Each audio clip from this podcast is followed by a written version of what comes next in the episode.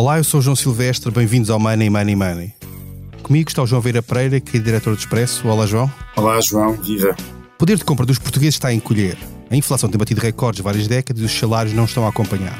Muitas famílias estão a cortar drasticamente no consumo. Mas mesmo assim, o mercado automóvel continua a recuperar. A venda de carros este ano está a crescer 1,8% face a 2021, com um salto homólogo de mais de 20% no mês de novembro, ainda que, na comparação com o nível pré-pandemia, as vendas estejam ainda mais de 10% abaixo do que eram. Uma das tendências que se tem notado nos últimos meses e ao longo deste ano é a subida da venda de carros elétricos, que vai bater um novo máximo este ano. Este mercado tem algumas especificidades, tem tido estes desenvolvimentos numa altura em que se anuncia uma crise diferente daquelas habituais. E temos connosco o secretário-geral da ACAP, Associação Automóvel de Portugal, Helder Pedro. Olá, bem-vindo ao Money Money Money. Muito obrigado. Money Money Money tem o patrocínio do BPI, Banco Oficial das Seleções. Vamos apoiar a seleção em todos os momentos do Mundial. Banco BPI SA, registado junto do Banco de Portugal sob o número 10. E começava por perguntar exatamente se, olhando para aquilo que são os números da, da evolução do mercado automóvel, tendo em conta a realidade económica que existe, a inflação, etc., se esta subida, que ainda não é suficiente para recuperar o nível pré-pandemia, vem para ficar ou há o risco em 2023 haver uma nova quebra e haver ainda uma, uma divergência maior em relação àquilo que era o, o consumo pré-crise, pré-pandemia, perdão? Eh, essa, essa questão tem aqui duas variantes. Nós, de facto, chegamos ao mercado eh, de novembro, acumulado que praticamente está igual ao tal do mercado ao período homólogo, mas como referiu e bem, nós estamos ainda 31,9%, portanto 32% abaixo do mesmo período de 2019 e também 2018, mas comparamos com o ano pré-pandemia. Portanto, aqui é uma constatação que, de facto, o setor automóvel, por questões diversas, eh, tem sido um dos mais afetados eh, na pandemia, desde logo com o encerramento de fábricas, encerramento de stands automóveis em 2020, é o único que ainda não recuperou, digamos, à situação pré-crise. Felizmente, os outros setores económicos já todos recuperaram e o setor automóvel sofre ainda, digamos assim, neste momento, as contingências dessa pandemia. Nós esperávamos, ou esperamos, que o ano 2023 eh, seria um ano, digamos, de recuperação e também de reposição eh, deste problema que temos tido na indústria a nível global, que é a falta dos semicondutores, e, portanto, está em parte ligada a esta não recuperação e, portanto, esperaríamos que em 2023, essa é a nossa perspectiva, o mercado continuasse a recuperar, eh, embora de uma forma gradual e lenta, para os valores pré-pandemia e que no final de 2023, 2023 eventualmente, essa questão dos semicondutores esteja mais normalizada.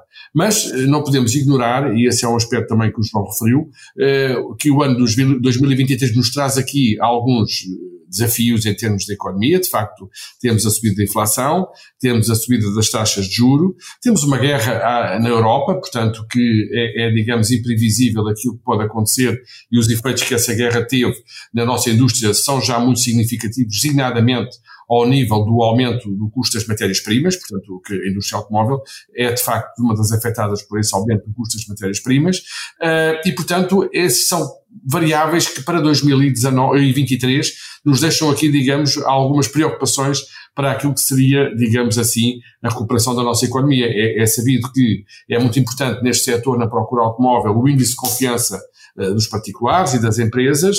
Uh, nos últimos tempos temos vindo a assistir também a uma deterioração desse índice e, portanto, sobretudo ao nível dos particulares, notamos já uma retração daquilo que é a normal procura no setor automóvel e, eh, em conclusão, o 2023 seria assim um ano de recuperação eh, gradual para os valores pré-pandemia, mas temos estas condicionantes que nos deixam de algum modo apreensivos neste momento. Nós já vamos detalhar um pouco mais alguns dos aspectos que focou e eu passava ao João Vieira para lhe perguntar, tendo em conta que aquilo que nós temos vindo, noticiamos nos parece quase diariamente, notícias de efeitos desta de, de inflação altíssima para aquilo que é o padrão dos últimos anos, uma série de efeitos, nomeadamente até os supermercados a terem alarmes em, em produtos alimentares, etc., que foi, foi, foi capa do Expresso há, uma, há umas semanas. Exatamente. Olhando para aquilo que é a evolução do mercado automóvel, parece que é inevitável que, que vai haver uma travagem, até algo surpreendente esta subida que tem havido este ano. Olá uh, a quem nos estiver a ouvir. Eu, uh, depende, isso vai depender muito de muitas coisas. Primeiro ponto, é sabido que os portugueses têm uh, uma afinidade com o carro bastante grande. Os portugueses gostam, adoram o seu carro. Uh, se calhar já gostaram mais do que gostam atualmente, mas continuam a olhar para o carro como um sinal exterior de riqueza, como, como um conforto, é muito mais do que se calhar outras, outras coisas relativamente ao seu consumo. Estamos aqui, por exemplo, a falar em, uh, por exemplo, em termos de habitação ou de, ou, ou de outra coisa. O carro é realmente ali um, um, um objeto a quem ligam bastante. Uh, e junta-se a isto uma coisa que eu considero bastante uh, particular do mercado português, que é o facto de muitas empresas utilizarem o carro como complemento salarial de muitos trabalhadores. E é normal isso acontecer.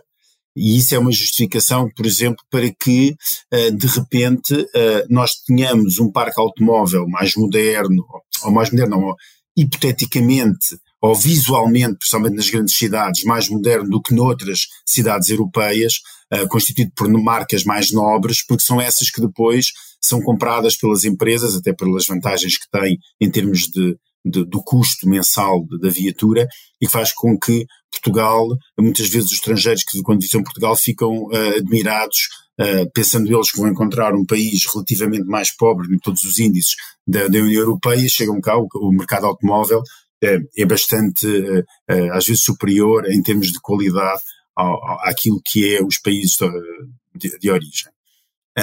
e a isto depois junta-se o facto de nós temos tido uma retração no mercado enorme, devido não só à pandemia, mas também, quer dizer, de, além da pandemia, tivemos aqui a questão uh, da falta de, de, componentes, a falta de uh, as quebras na, nas cadeias de distribuição, nas cadeias de produção, etc., que ainda se fazem sentir uh, em, em, em, grande medida e que dificultaram não só a compra, como também fizeram aumentar os preços. E, portanto, tudo isto contribuiu para uma retração do mercado. Agora, o que é que vai acontecer? Para já, estamos a assistir a uma recuperação. Recuperação essa que é normal acontecer face à quebra que existiu, mas ainda não suficiente para, para, para o que era o, o habitual de vendas de automóveis em Portugal. E depois eu também acho aqui um, um quarto fator que eu coloco, que é a grande confusão que vai na cabeça do consumidor sobre que carro é que eu vou comprar. Porque hoje, antigamente nós comprávamos um carro, era a gasolina ou a diesel. E pronto, não havia mais opções, quer dizer, tinha cinco, três portas, cinco portas, quatro portas, era uma carrinha, era um, era um utilitário, era um comercial, mas pronto, mas era, a escolha do motor era diesel e gasolina. E hoje em dia o que nós temos é uma variedade de compra de diesel, gasolina, híbrido, híbrido gasolina, híbrido diesel, uh, plug-in, uh, uh, 100% elétrico, com uma oferta enorme. E, e eu acho que, e, e, quando não existe ainda, porque ainda existem ainda dificuldades na, naquilo que é a entrada do, de, ou, aquilo que é na entrada mais, uh, no acesso uh, à facilidade de, para quem tem um carro elétrico, de carregar o seu carro. Hoje é um problema ainda, apesar de nas grandes cidades uh, já existir muita oferta, é um problema se a pessoa quiser fazer uma viagem um bocadinho mais longa para qualquer pessoa, aquela coisa de fazer contas e, e de se chega, se não chega, onde é que eu tenho de carregar, etc. Há uma grande indefinição sobre as pessoas que carro é que vão comprar. Isso também não ajuda, e se às vezes, muitas vezes o consumidor diz assim, bem, esperem lá um bocadinho, então eu vou esperar até haver alguma maior certeza no mercado para tomar a minha decisão. Portanto, acho que isto tudo junto leva a uma grande indefinição sobre o mercado um, para um setor que é extremamente importante para a economia, com, com criação de muitos postos de trabalho, etc., e que era importante que ajudasse também a economia a crescer um pouco mais, mas há uma grande indefinição que leva a que, eu não digo que são boas ou más notícias, é a indefinição, e a indefinição tanto pode dar para termos boas notícias daqui a um ano ou termos más notícias. Helder Pedro, falamos, falamos há pouco, e o João referiu, e no seu caso também referiu esse, esse, esse, esse facto, que é alguns atrasos na entrega do, dos carros por falta de componentes. Esse problema é, é menor hoje do que já foi, ou ainda é um, ainda é um problema grave neste momento na entrega dos carros? É, tende a ser menor do que já foi, ou seja, as marcas de automóveis tiveram que se reposicionar, que tiveram que referir as suas estratégias e, portanto, o problema está em vias de ser solucionado, mas persiste ainda neste momento, uh, dependendo certamente também de construtor para construtor, mas é uma situação com a qual nós ainda nos deparamos. Aliás, O problema foi de tal modo grave que a própria Comissão Europeia, no início deste ano, eh, a Presidente da Comissão anunciou o chamado CHIPS Act, que é um plano, digamos, de investimento significativo da Comissão Europeia para que haja uma soberania tecnológica da União Europeia no respeito a este tipo de componentes, mas isso é um plano que irá ser implementado até 2030, portanto não é para amanhã que se instalam, digamos assim, as fábricas de produção, mas portanto o problema é um problema importante que irá ser resolvido e que irá, digamos assim, gradualmente vir a ser colocado na situação normal, digamos assim.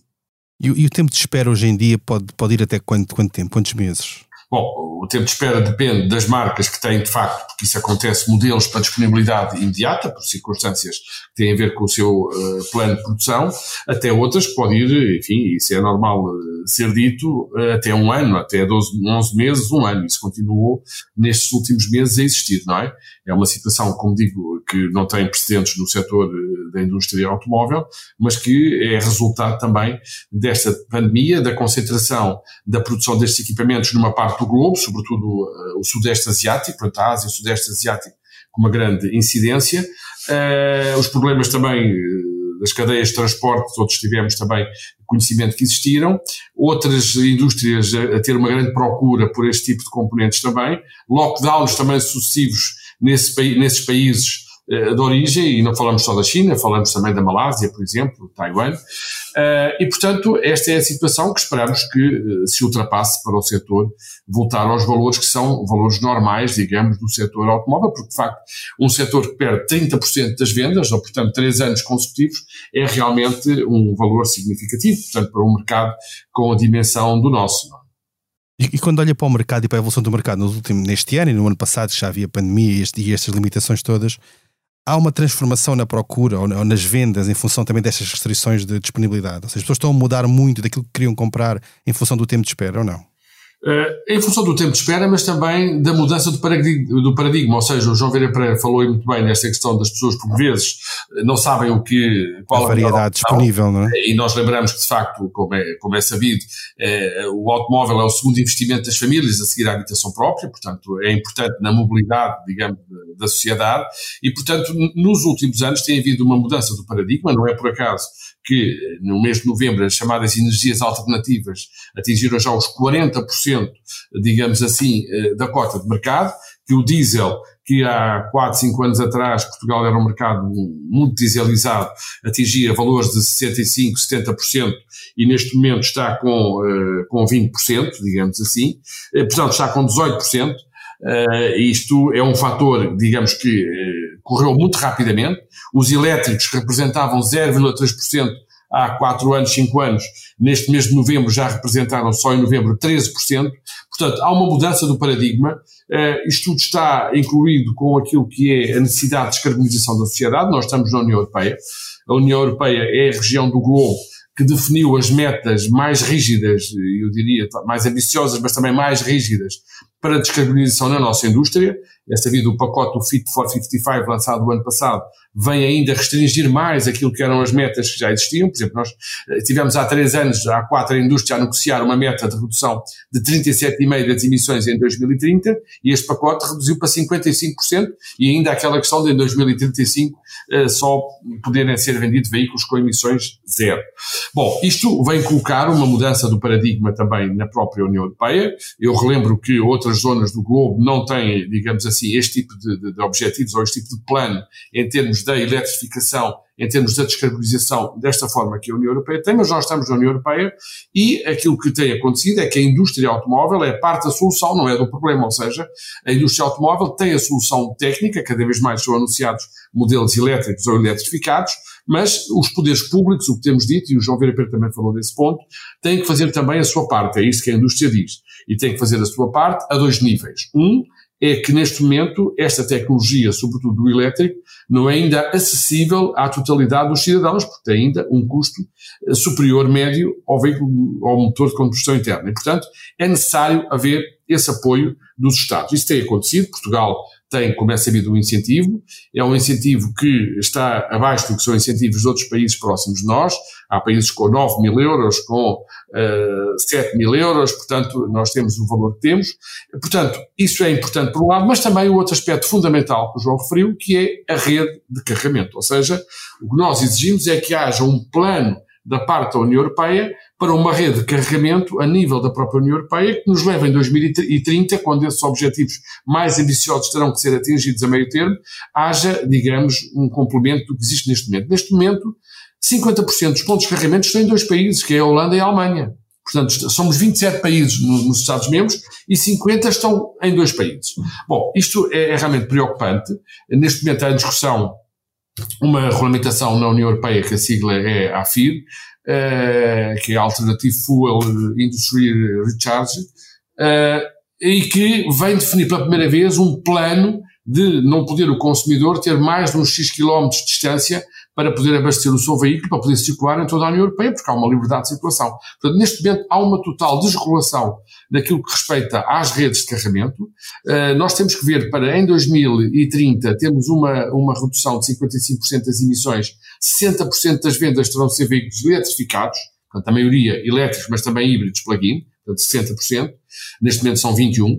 Uh, portanto, é um objetivo muito ambicioso e tem que haver um plano dos poderes públicos. Nós temos exigido ao governo português que haja também uma política em termos de objetivos, porque podemos dizer muito bem, esta semana eles falaram-se mais 5 pontos, é positivo, mais 3 anos, mas qual é o objetivo que temos de ter em 2025? O Sr. Secretário de Estado da Mobilidade já anunciou há algum tempo um objetivo para, quantificado para 2025 e para 2030. Há estudos também a nível europeu sobre essa matéria. Eh, Portugal, não estamos aqui eh, na pior classificação, porque, de facto, em termos de números de pontos de carregamento por 100 km estamos nos países quarto ou quinto lugar da, da União Europeia, mas também porque os outros partiram muito atrás. Mas isso não é suficiente porque é necessário para haver a desejada eletrificação que a União Europeia assumiu, que os governos, o próprio governo português, também assume, que a indústria tem disponibilidade, que haja esses dois aspectos que é necessário haver uma acessibilidade de todos os cidadãos à tecnologia, não haver aqui uma discriminação, e por outro lado, a garantia de uma rede de carregamento intercomunitária eh, que seja, digamos, considerada suficiente. João Vieira Pereira, uma, uma, das, uma das coisas que tem acelerado esta procura por carros elétricos é, é, a pressão do preço dos combustíveis, por causa da guerra, não só, mas nomeadamente por causa da guerra na, na Ucrânia. Eh, como é que tu vês o facto de, dos governos, e o nosso em particular, estarem a tomar uma série de medidas que, no fundo, atenuam aquilo que é a subida do preço dos combustíveis, que, no fundo, é um incentivo também a que haja mais, mais racionalidade na utilização de energia, dos combustíveis e, eventualmente, a mudança do carro elétrico? Né? Como é que se compatibiliza estes dois, estes dois objetivos conflituantes? É uma, é uma questão de tempo. Uh, ou seja, nós não podemos. Uh, eu, uh, há, uns, há uns anos, não há muitos anos, tive a oportunidade de ir à China, um, a Shenzhen, e em Shenzhen todos os, todos os carros são praticamente elétricos, todos os táxis são elétricos, todos os autocarros são elétricos. Porquê? Porque há um governo comunista que diz assim, a partir de agora, deste dia, todos os carros são elétricos. E pronto, é assim muito é mais fácil, fácil mandar na vida das pessoas, assim é mais fácil. Aqui é um bocadinho mais difícil. Há montantes, é carvão, se não é, mas na, na cidade... Exato, mas pronto. Mas pronto, e, e, e, portanto, aqui é uma questão de tempo, não é? Não é fácil, uh, e o Galder Pedro disse aqui, se o carro é o, é o segundo gasto em termos de, de, das famílias, onde as famílias mais gastam depois da habitação, não é fácil de repente agora dizer assim, todas as famílias vão ter, têm ter um carro elétrico. Uh, e portanto tem de haver aqui um tempo em que as coisas ainda vão, ainda vai demorar muito, algum tempo, não, não sabemos quando. Uh, quanto mais incentivos do Estado houver para essa mudança, mais rápido será, obviamente, mas vai demorar algum tempo até que as pessoas abdiquem exatamente do seu carro a gasolina uh, ou a gasóleo, uh, a diesel e, e, e trocá-lo por um carro elétrico. E, portanto, é normal que o Estado continue a ajudar, já ajuda menos do que ajudou no passado, a questão do crescimento do nível da gasolina. Até porque, não nos devemos esquecer de uma coisa, normalmente, e vamos assistir isto no futuro, fica aqui escrito, não, não escrito na pedra, mas gravado no sul. money, money, money. Uh, quando money, money, money, que a utilização de carros a diesel e a gasolina vai ser um problema das pessoas com menos rendimento. Ou seja, o que vai acontecer é as pessoas com menos rendimento vão ser aquelas as últimas a terem acesso a um carro elétrico. Até porque são aquelas que trocam menos, carro, menos de carro e, e utilizam mais o mercado de usados onde nós ainda não sabemos muito bem como é que vai, vai ser essa coisa do mercado dos usados de elétricos, não é? Porque também não sabemos a questão das vidas das baterias, a reposição, quanto é que custa a reposição de uma bateria, que é caro, e portanto, vai ser uh, quem tem menos rendimento e as famílias de menos rendimento são aquelas que se vão apegar mais a este tipo de veículos. E, portanto, é natural que essas tenham de, que tenha de haver e continuem a haver ajudas para que as pessoas depois possam continuar a ter a ter aqui uh, acesso a combustível e possam, obviamente, circular. Eu não vejo uh, nos próximos anos, uh, se calhar não na nossa vigência, o, o, desaparecimento do, do diesel ou do, do, da gasolina como um todo. Acho que as duas vão coexistir e até porque depois há aqui um setor que nós ainda não falamos. Nós estamos a falar muito de automóveis ligeiros e os pesados. Qual é a autonomia? Quer dizer, eu, eu que saiba, quer dizer, nós vemos autocarros elétricos em Lisboa, não é? Ou, alguns em Lisboa ou noutras cidades do, do mundo, mas não falamos ainda de um setor importantíssimo em termos de, de, eh, de, de Europa, que é, o, que é o de transporte rodoviário, que movimenta milhares e milhões de caminhões todos os dias pelas estradas europeias e que é movido essencialmente a diesel. Uh, e, portanto, tudo isso vai levar ainda algum tempo a mudar. É normal que o Estado continue a incentivar e eu acho que sim, devido ao aumento dos preços dos combustíveis, como aconteceu, e ao aumento generalizado dos preços, a inflação continua de algum modo a apoiar uh, uh, uh, através do ISP ou do, do, não aumento ou diminuição do ISP um, um, os combustíveis, e acho que o Estado tem também, se quer atingir as metas que foram aqui referidas, tentar de algum modo apoiar com diminuição de impostos na compra de carros, eu não estou a dizer, já não falo de subsídios, falo sim da diminuição dos impostos na compra de carro, para quem quiser uh, evoluir para um, um, para um automóvel elétrico. Aldeira Pedro, concorda com esta, esta, esta visão do, do João Vieira Pereira de que a, a morte anunciada do motor a combustão, nomeadamente do motor a diesel, é um exagero, é manifestamente exagerada, pelo menos a curto prazo. Concordo plenamente. Naturalmente, as marcas estão a desenvolver motores com motores de combustão interna que estão à venda e estarão à venda por muitos anos e circularão por muito mais anos, como o João disse. As pessoas que os compram depois são pessoas que não se desfazem do carro ao fim de 5 ou 7 anos ou 8 ou 9 anos.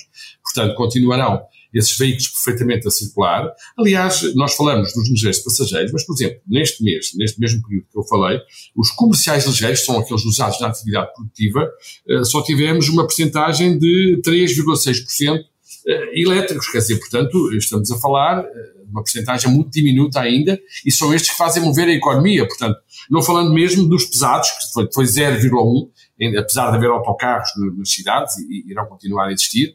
Os pesados é também uma questão que tem sido muito colocada.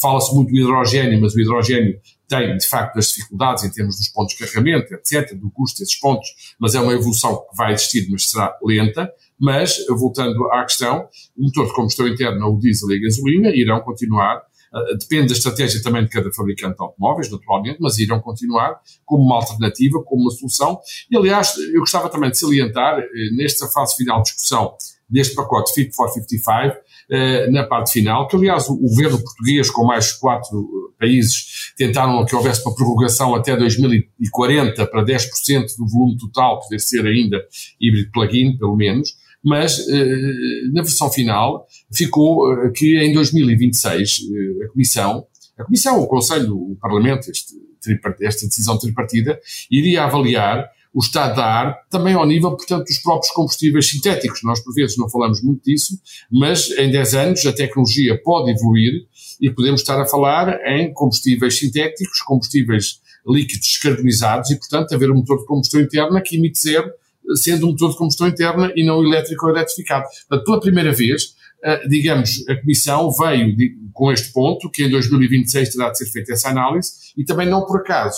Algum tempo depois disso, o Comissário do Mercado Interno, Thierry Breton, vem, digamos, também eh, levantar algumas questões, sobretudo ao nível do desemprego que existirá na indústria europeia com estas metas de eletrificação. É sabido que realmente são necessários menos componentes, menos peças. O, o, o setor do fabrico de componentes é muito importante na União Europeia, também em Portugal, em Espanha. É um cluster muito importante e, portanto, na década está já quantificado o estudo das centenas de milhares de postos de trabalho e o Comissário do Mercado Interno veio alertar também, pela primeira vez, alguém que dentro da Comissão fala nesta questão e eu penso que, eh, digamos, o assunto irá ser também avaliado, irá ser ponderado, mas, eh, sim, o motor de combustão interna irá, em muitos segmentos e em muitos setores, de facto continuar. Porque nós temos que ver aqui que de facto temos um país um pouco a duas velocidades. É um país eh, de pequena dimensão, mas que o João falou nesta questão dos carros que circulam em Lisboa ou no Porto ou nas zonas periféricas de Lisboa e Porto, são veículos de facto recentes e, e com alguns segmentos, digamos, uh, médios, médios superiores, mas depois temos a totalidade do país, não é por acaso que o parque automóvel tem vindo a envelhecer, ou seja, nós temos uma idade média de 13 anos e meio, e os veículos que vão para abate, ou seja, que chegam ao fim de vida, que há 6 anos tinham uma idade média de 16 anos, neste momento têm 23 anos. E temos um milhão e meio de carros com mais de 20 anos a circular. Portanto, saindo destas zonas, nós constatamos que o resto do país, digamos, tem esses veículos ainda a circular, porque as pessoas não têm capacidade económica para, de facto, fazer uma troca de viatura para um veículo desses novo ou seminovo, quanto mais a outro tipo de energia alternativa. Portanto, temos que ver aqui também esta questão da coesão uh, social, não é? Das várias zonas do país e, como eu disse há pouco, do acesso de todos os consumidores. O Estado, na nossa opinião, tem aqui, de facto, um papel importante.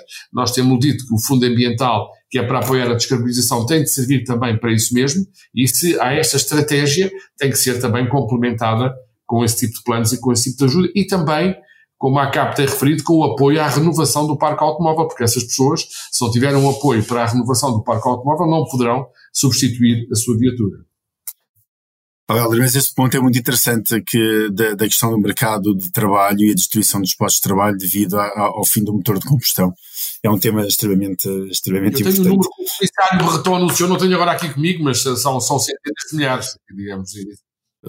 É, mas é, é, é, bastante interessante porque é algo que nós nunca, normalmente nunca olhamos, nunca olhamos não, para esse e ponto. Na própria é? o Timmermans, que é o grande defensor, o Franz Timmermans, de todo este processo, diz que esses postos de trabalho são facilmente reutilizáveis nas indústrias, mas não são pois, até para a deslocalização das pessoas. Não quer dizer que os postos de trabalho Exato. que vão surgir com a eletrificação sejam nas mesmas zonas das pessoas que ficam sem o seu posto de trabalho. E com, as mesmas, e com as mesmas e com as mesmas, e com as mesmas, com as mesmas modificações para, para isso. É, é, claro, exato. Mas pronto. São a longo prazo o mercado vai equilibrar, não é? Até lá. Sim, mas, mas até lá, até lá o problema é que há, gente há desemprego, não é? É um mercado sempre com muitos desafios e, portanto, porque a mobilidade é de facto fundamental nas nossas sociedades, não é? E o automóvel ou o veículo pesado ou o autocarro é sempre fundamental nas sociedades. E pronto, mas como o João bem sabe, como o João Silvestre bem sabe, no longo prazo estamos todos mortos, portanto, não é isso, não, deixa de haver problema de é desemprego. É dos poetas mortos, portanto, falamos, falamos, mas depois morremos, exatamente. Bem, e assim avançamos para a nossa Bolsa de Valores. A cada convidado é apresentado um tema para o qual deve dar ordem de compra ou de venda. Eu vou começar por ti, João, e a primeira notícia desta semana que diz que a ASAI instaurou quase 50 processos de contraordenação relacionados com a Black Friday. Nós já conhecemos os processos, são processos concretos contra empresas concretas, mas eu, o que eu perguntava, ou pedia a tua ordem de compra ou de venda, é se tu concordas ou, ou não, ou se compras ou vendes, as cautelas que se devem ter com as aparentes, aparentes descontos extraordinários que surgem na Black Friday ou em processos semelhantes. Compro totalmente, aliás, compro ainda mais porque hum, acho que as, essas cautelas devem ser diárias. Devem ser diárias. E eu acho que eh, já estamos numa situação melhor do que tivemos. A União Europeia interveio e teve de meter alguma ordem naquilo que era o, excesso de, de, promoções que todos os dias eram bombardeados em, em, todo o lado. Um, e, e, eu acho que, de, que se criou aqui um, um, um consumo dependente das promoções e viciado em promoções, e é preciso às vezes o consumidor ter cuidado para perceber se está realmente a ter uma promoção ou não, ou, ou se essa promoção é uma, uma, promoção fictícia, às vezes criada pelo distribuidor, às vezes criada pelo produtor, um, às vezes eh, é, é, mesmo um engodo total, e portanto eu compro que esse tipo de ações, acho que é preciso haver, é preciso haver alguma responsabilidade também uh, no consumo de quem, uh, de quem oferece não só de quem, por parte de quem compra. Helder Pedro, eh, um inquérito regular do Banco Central Europeu mostra que os consumidores europeus esperam que no próximo ano a inflação baixe para 5,4%, ou seja, será, grosso modo, metade daquilo, daquilo que será a inflação em 2022. Compra ou vende esta expectativa algo benigna de descida da taxa de inflação? Bom, é uma questão, digamos, de, de não é de otimismo, mas de encarar de uma perspectiva positiva, digamos, a situação e da economia, porque isso será bom para todos nós, será bom para os cidadãos, será bom para as empresas. Uh, penso que temos que talvez acreditar nesse tipo de, de, de, previsão, porque de facto a situação que temos neste momento é uma situação realmente insustentável para as famílias, uh, para a atividade económica, para o desenvolvimento da economia. O Banco Central Europeu, enfim, uh, durante a, pandemia, a crise pandémica que tivemos, ficou caracterizado por uma atuação com bastante seriedade, portanto, uma atuação eh, com bastante verticalidade nas suas decisões, apesar da mudança do, dos protagonistas, mas a instituição é, é, digamos, a mesma, e por isso compro essa, essa, essa previsão que foi anunciada. E assim terminamos mais um episódio do Money, Money, Money. A edição esteve a cargo de João Martins. Envie-nos questões e sugestões de temas para o e-mail economia.express.empresa.pt. Até lá, estou muito bem conta da sua carteira. Money Money Money tem o patrocínio do BPI, Banco Oficial das Seleções. Vamos apoiar a seleção em todos os momentos do Mundial. Banco BPI SA, registado junto do Banco de Portugal sob o número 10.